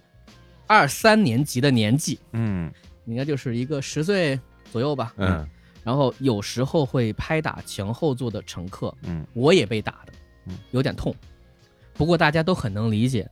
爷爷只能陪着笑脸解释的时候，大家都说没事儿没事儿。有时候爷爷会用一件外套罩住女孩，两个袖管打一个结，哦以防女孩的手乱舞。哎呀，有点像那个嗯对吧？嗯那个嗯那个嗯衣服，明白明白，啊嗯特别怕他招惹事情。有时候呢，他们会碰见认识的人，聊聊生活。于是我得知，爷爷需要每天抛弃个人的时间，专心的陪伴。即使他在上课，爷爷会在外面等着，一直到放学，再把女孩接回家。女孩还有个妹妹，大概是在女孩确诊自闭之后出生的，如今是上幼儿园的年纪，据说极其活泼灵动。女孩听他们唠家常，眼睛总是呆呆的，身体时而扭动。我觉得这孩子确实能很明显看出不同来，他做什么动作都需要把自己提起来，再砸下去，似乎不会灵巧的辗转腾挪嗯，不顾场合发出声响很大的怪叫。他们太容易伤害到自己和别人了。迄今为止，我见到这对爷孙已经是第三年。爷爷说自己弄不动这孙女的时候，就不上那个学校了，毕竟学费特别高，需要耗费的时间和精力也太大了。真到那个时候，就找到一个福利学校或者放在家里，期待社会主义的光辉能够照顾他孙女儿一直到人生结束吧。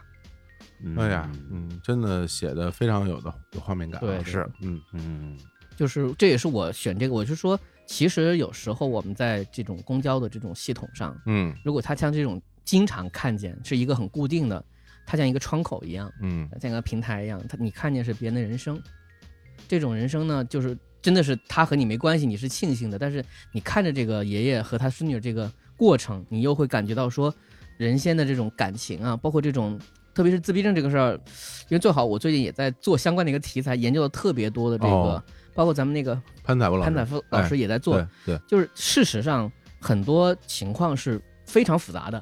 就是很多小孩的那个情况有时候会好，有时候不好，他不是说一下子特别需要家人非常用心的，嗯，随时注意各种变化。明白，有很多很多人是有机会融入生活的，嗯嗯但是在他幼年的时期，因为他没有办法掌握我们普通人的一些方法，他就是怪叫，就是咬人，就很常见的一种方式，看起来是攻击人，嗯，他其实可能是对这个世界可能表达好感。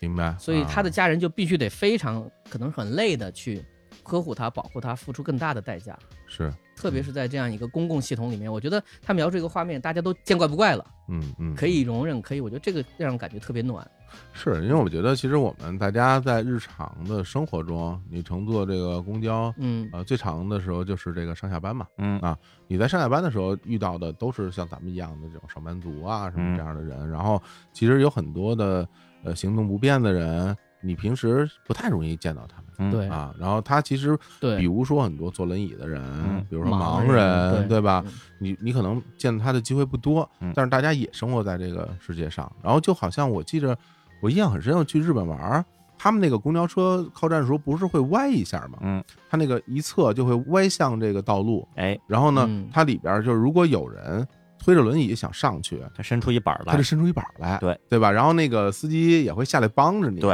然后过来哎帮你推上去，对，然后再把板儿收回去嗯，然后它还有有那个专门放轮椅的那个位置，嗯还有锁，嗯能够锁在那个位置上，是让它不会晃动什么的啊。这个如果说能够做到这样的一个公交设施的一个完整，那大家其实出行就有机会嘛。对对，但是你如果在早晚高峰的时候，那也是没有办法，你肯定是上不去的。是嗯对，所以就是就刚刚他讲那个最后的那句话，就让我其实挺有感触的。我小时候有一个邻居，嗯嗯，他就是有一点点的，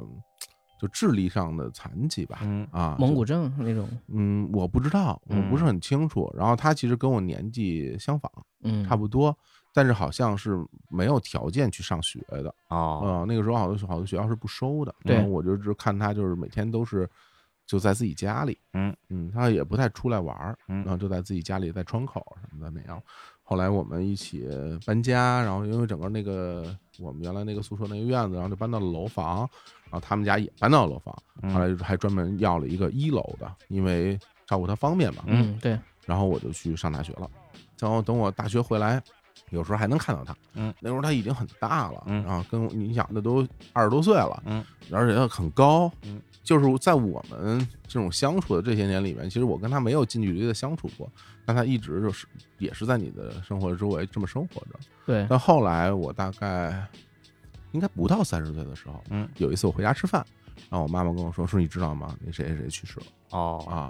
然后我说哦，我妈说哎呀，其实还行啦，说本来可能人那个好多年以前医生可能就说他可能活不到这么大哦，这么大年纪，然后最后好像也是因为家人的照顾什么的，也也是活到了什么将近三十岁吧，嗯啊，后来就去世了，所以我就在想，哎呀，真是，你就看他们的人生，他们的家庭要为这个人付出好多好多的那个努力，是，远远超出我们嗯，大家普通人的这种生活，嗯啊、想起来就看到这个爷爷，觉得真的很辛苦。嗯，所以我觉得他们身边的那些人，因为大家可能因为老见嘛，然后那个地方也不大，可能都是大家都小镇嘛他至说少对脸熟嗯或者怎么样，因为是大家对他们都很都是很包容的，嗯很理解的。我觉得这个也挺暖心的。是，嗯嗯所以我就会在想一个非常简单的一个道理，就是说社会肯定会在越变越好。哎就嗯，比如说，我们回到小伙子刚开始讲的那个，大家拼命的挤的那个时候，那是简很简单，车不够多嘛，嗯，人比车多多了。是，现在呢，虽然肯定还在各个地方有不均衡的情况，但是不管大家管理意识也好，或者说服务意识也好，嗯都还在尽可能兼顾。那时候是连普通人小孩都兼顾不到，嗯你小孩就别挤了，挤了就会受伤。哎，现在呢，会对一些比如说盲人也好或者什么这些人，通常会给你们留出一定的空间，嗯因为一个公共空间是有你们的位置的，对，嗯这个是很重要的。必须要承认我们的生活是比之前幸福太多了。嗯，对吧就是，然后现在的这种什么空调车什么的，它也不是现在，好多年前就有了。嗯啊，嗯嗯这然后各种各样的设施，包括这个线路，嗯，越来越多，道路越来越宽，反正嗯比、那坐公公共交通真是比以前幸福太多了。对嗯，所以我要号召那个在座如果有坐公交系统比较少的朋友，坐起来呀，多坐坐、嗯啊，，多坐坐，好，少出门。我觉 得 行，那我觉得其实，在节目的最后，我想跟大家分享一个挺有趣的事情。哦，呃，这是一件什么事儿？也是我们的那个策划团队的那二林，嗯嗯然后他给我提供的一个故事哦，啊。因为我们在策划这个节目的时候，他跟我说啊，他说那个你知道吗？有一个开滴滴的司机，嗯他很有意思，然后他会在他的那个车上准备一个本子，嗯，然后所有的乘客就会在他的本子上留言。哦嗯然后这个事儿好像还被媒体报道过。哦嗯然后他说，我正好有幸坐过这位司机的车哦，啊，然后呢也跟他聊过，嗯后来好像还加了他的微信，有，然后说因为这期节目正好我们聊这样的事情嘛，所以他就专门去采访了一下这位司机，哦，然后把他的那个采访他们俩的这种对话写给了我们。我我想在节目的最后呢，给大家念一念啊，好啊这位司机，机的故事。嗯哎呦啊，我觉得真的挺有意思的。嗯、故事很长啊啊，他这么说的，他说呢，嗯，二零二一年的一月份呢，就是我遇到了这位快车司机，嗯啊，这二林的口吻了啊，说那天下午我从家里打车到办公室呢，正好坐上他的车了，然后。开上环路之后，司机就给我递过来一个牛皮本子，我就问我你就是方不方便在他的本子上写点东西？嗯我当时的反应就是很意外啊，哎签个名吧。对，司机也没有给我解释。然后我翻开那个本子呢，里面写了很多的祝福啊、心情、感受，甚至有人写诗，嗯啊，有人写嗯写歌词啊。嗯当然，祝福中写的这种出入平安的呢是最多了。然后我问司机说：“你有什么印象深的？”他说：“那我印象深有一个小伙子啊，豪迈的写写了四个字‘一夜暴富嗯，啊那应该就是小伙子老师写的了，’，嗯并且要求他口口头反馈同样的祝福。嗯还得念一遍。我祝福你一夜暴富，你也祝福我一夜暴富。是啊，是有点像我啊，这个，对。然后我就问他，我说你为什么当初会想到在这个车上设置这个留言本儿啊？他说呢，最开始啊买个本子就为了记账哦，啊，嗯然后呢，但是买了之后呢，总觉得这个第一页啊，你应该先写点什么东西，嗯是吧？然后呢，就就把这本子递给自己的第一位乘客，嗯啊啊，，那他当时唯一期待就是说这个乘客呃字儿好看点儿哎就行啊，开个光的感觉。对，但是结果没想到这个乘客字儿真的挺好看的，而且内容非常厉害，哦写的是“狂风暴雨之后，打开伞便是晴天”。哟，哇，非常有诗意，是吧？嗯啊，他说看到这个内容，他觉得有点意思啊，要不然就是觉得哎，再写点什么吧。所以呢，抱着这种心态呢，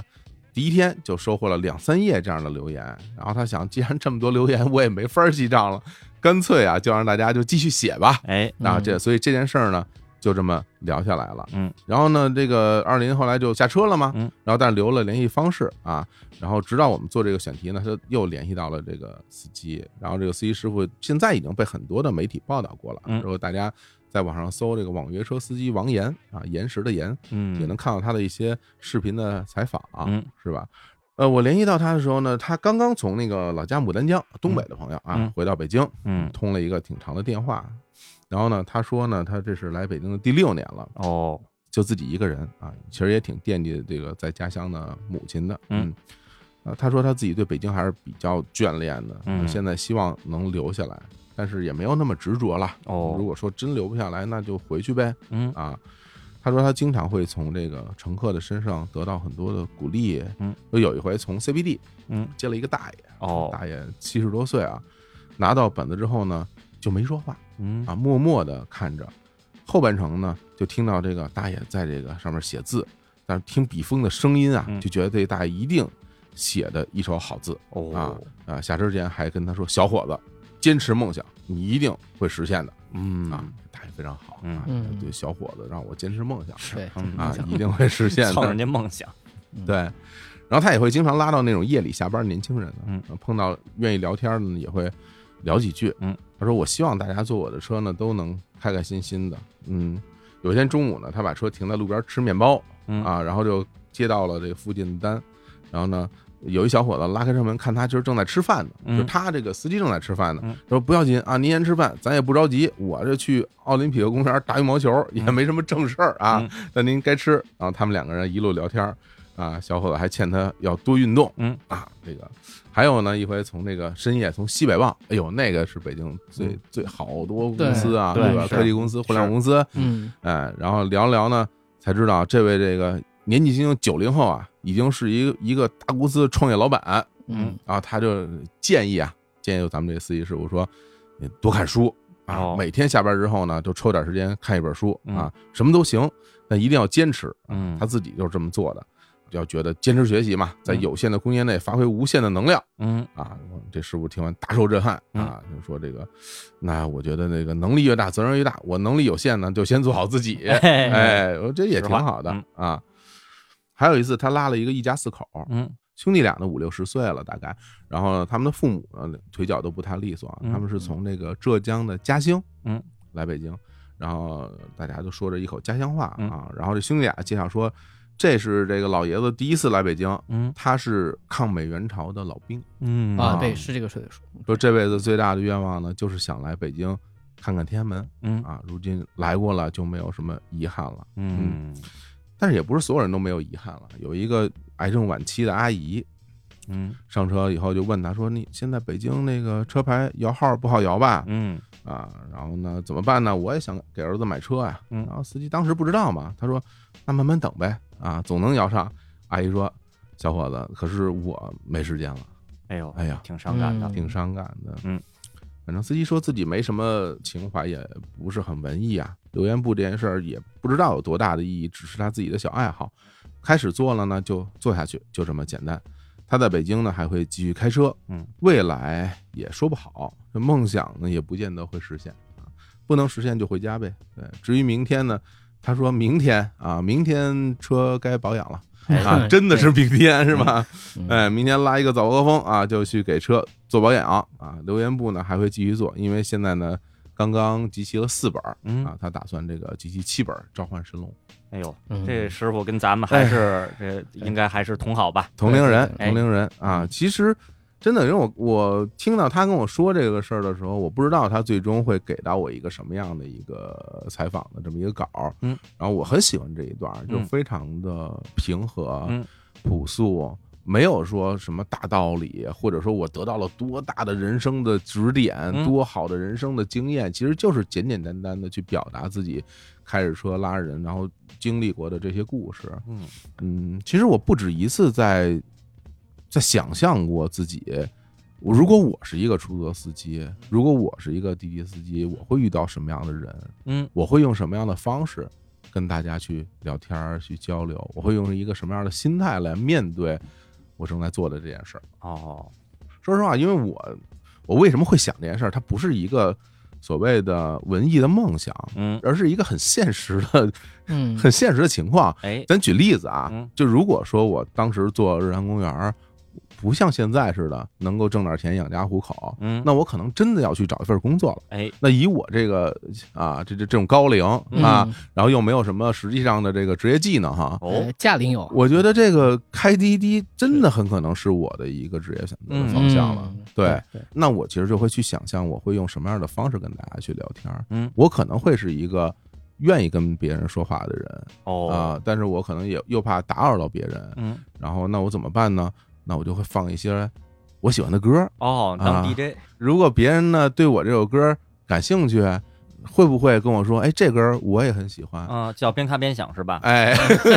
好嘞嗯。那顺着这个话题呢，我们可能就会聊两句。嗯不同的乘客，我们可我会可能跟他聊点不同的东西。我我可能会把我们的对话录下来。哦我可能告诉他，我说我正在录音，你介不介意？哦我想留留留下来自己听着玩儿，或者哦我可能会做这样的事情。哦对这挺有意思的我想象过这样的画面。嗯对嗯，当然，这仅仅是我想象的一些所谓的工作当中的一些细节，其实里面的那些辛苦一定非常非常辛苦。是嗯啊，起早贪黑，对然后你坐坐一一天，坐坐一天嗯，下车的时候肯定都站不起来，是对吧？嗯双腿会浮肿，对，然然后后也没有节假日和周末，对，然后坐在车里边，嗯，就很辛苦嘛。到了肾下午一就定会有问题，就会就会犯困，对是吃饭没有时间对嗯啊，就是我觉得一定一定会面临很多很多的你没有想象过的事，包括一些喝醉酒的乘客，是对嗯，对，你怎么去面对现实的生活？所以我觉得他的这种生活的状态，包括他现在反映出的那个那那那个那个说的他那一些那定些碰到话，过，但他只是不想说而已。对对我会觉得是一个非常乐观，然后而且很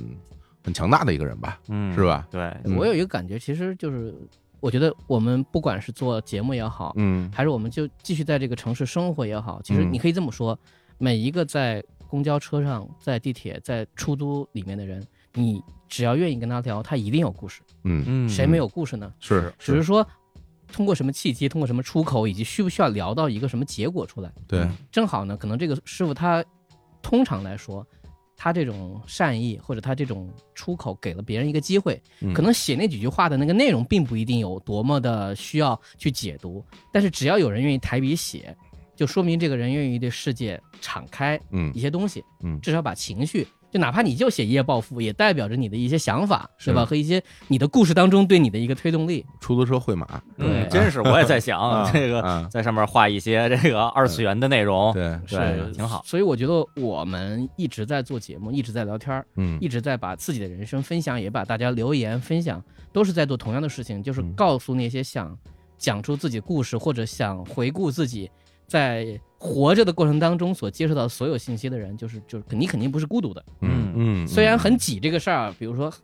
流嗯汗，然后被那个推来推去这个事儿是你不希望得到的，嗯但是和一个社会当中的人生活在一个城市或在一个空间里，嗯，绝对不是一件坏事儿。嗯嗯，对是。说到这很挤呢，我还想到，看前两年看到一条微博，嗯说那博主的一位朋友刚从海外归来，哦，然后呢回来以后，呃，就说说说他之前生活的外国那国家人太少了，哦，然后博主呢就就跟他说人少好啊，然后不说别的，这个坐公交坐地铁应该都不挤吧？你看咱们这边每天通勤挤的都跟沙丁鱼罐头似的。是然后博主那朋友说说让他们挤，那都是我的同胞啊，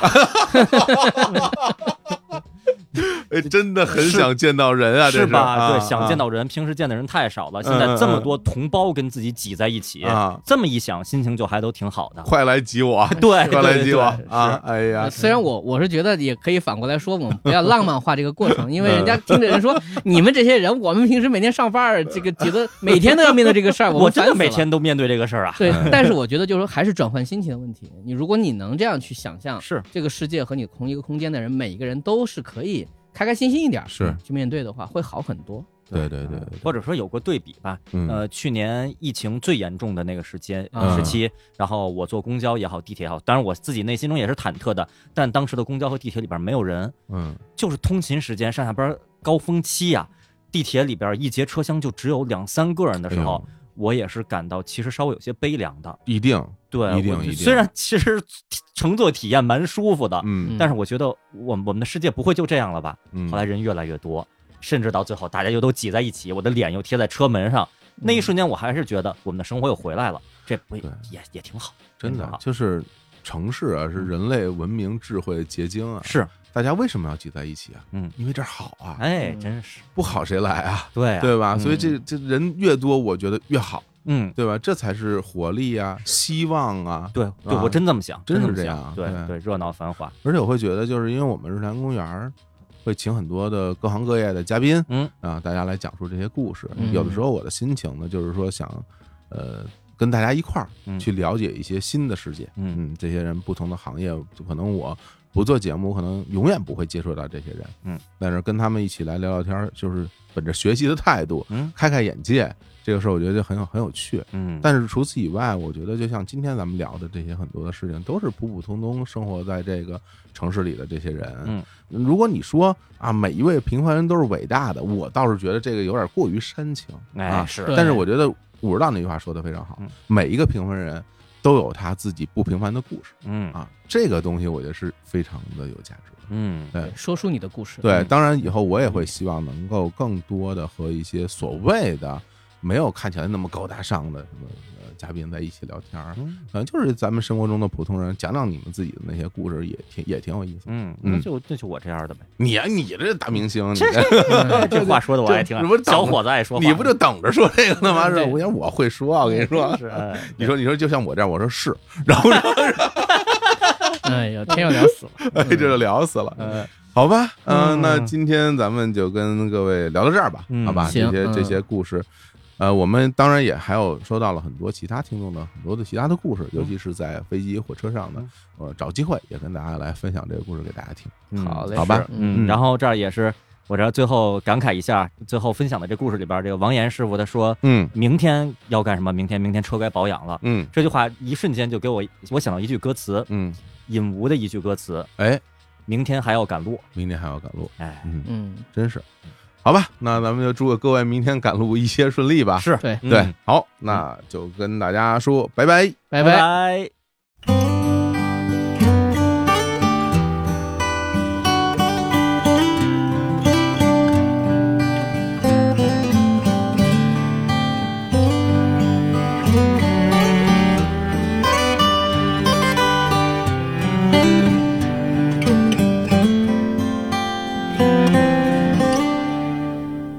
走出这间房子的冷清，窥探这个城市的风景，依然厌倦这拥挤，不敢深呼吸。漂浮的云有惆怅的倒影，走出整个秋天的屋顶。以为就此告别了凉意，依然推不翻过去，走不出寂静。白色的脸，有黑色的投影。我望着窗外，夜雨一直下，心开始有点慌，怕弄湿了眼眶。我站在人海，不停的遥望，等待着一道曙光照亮未知的方向。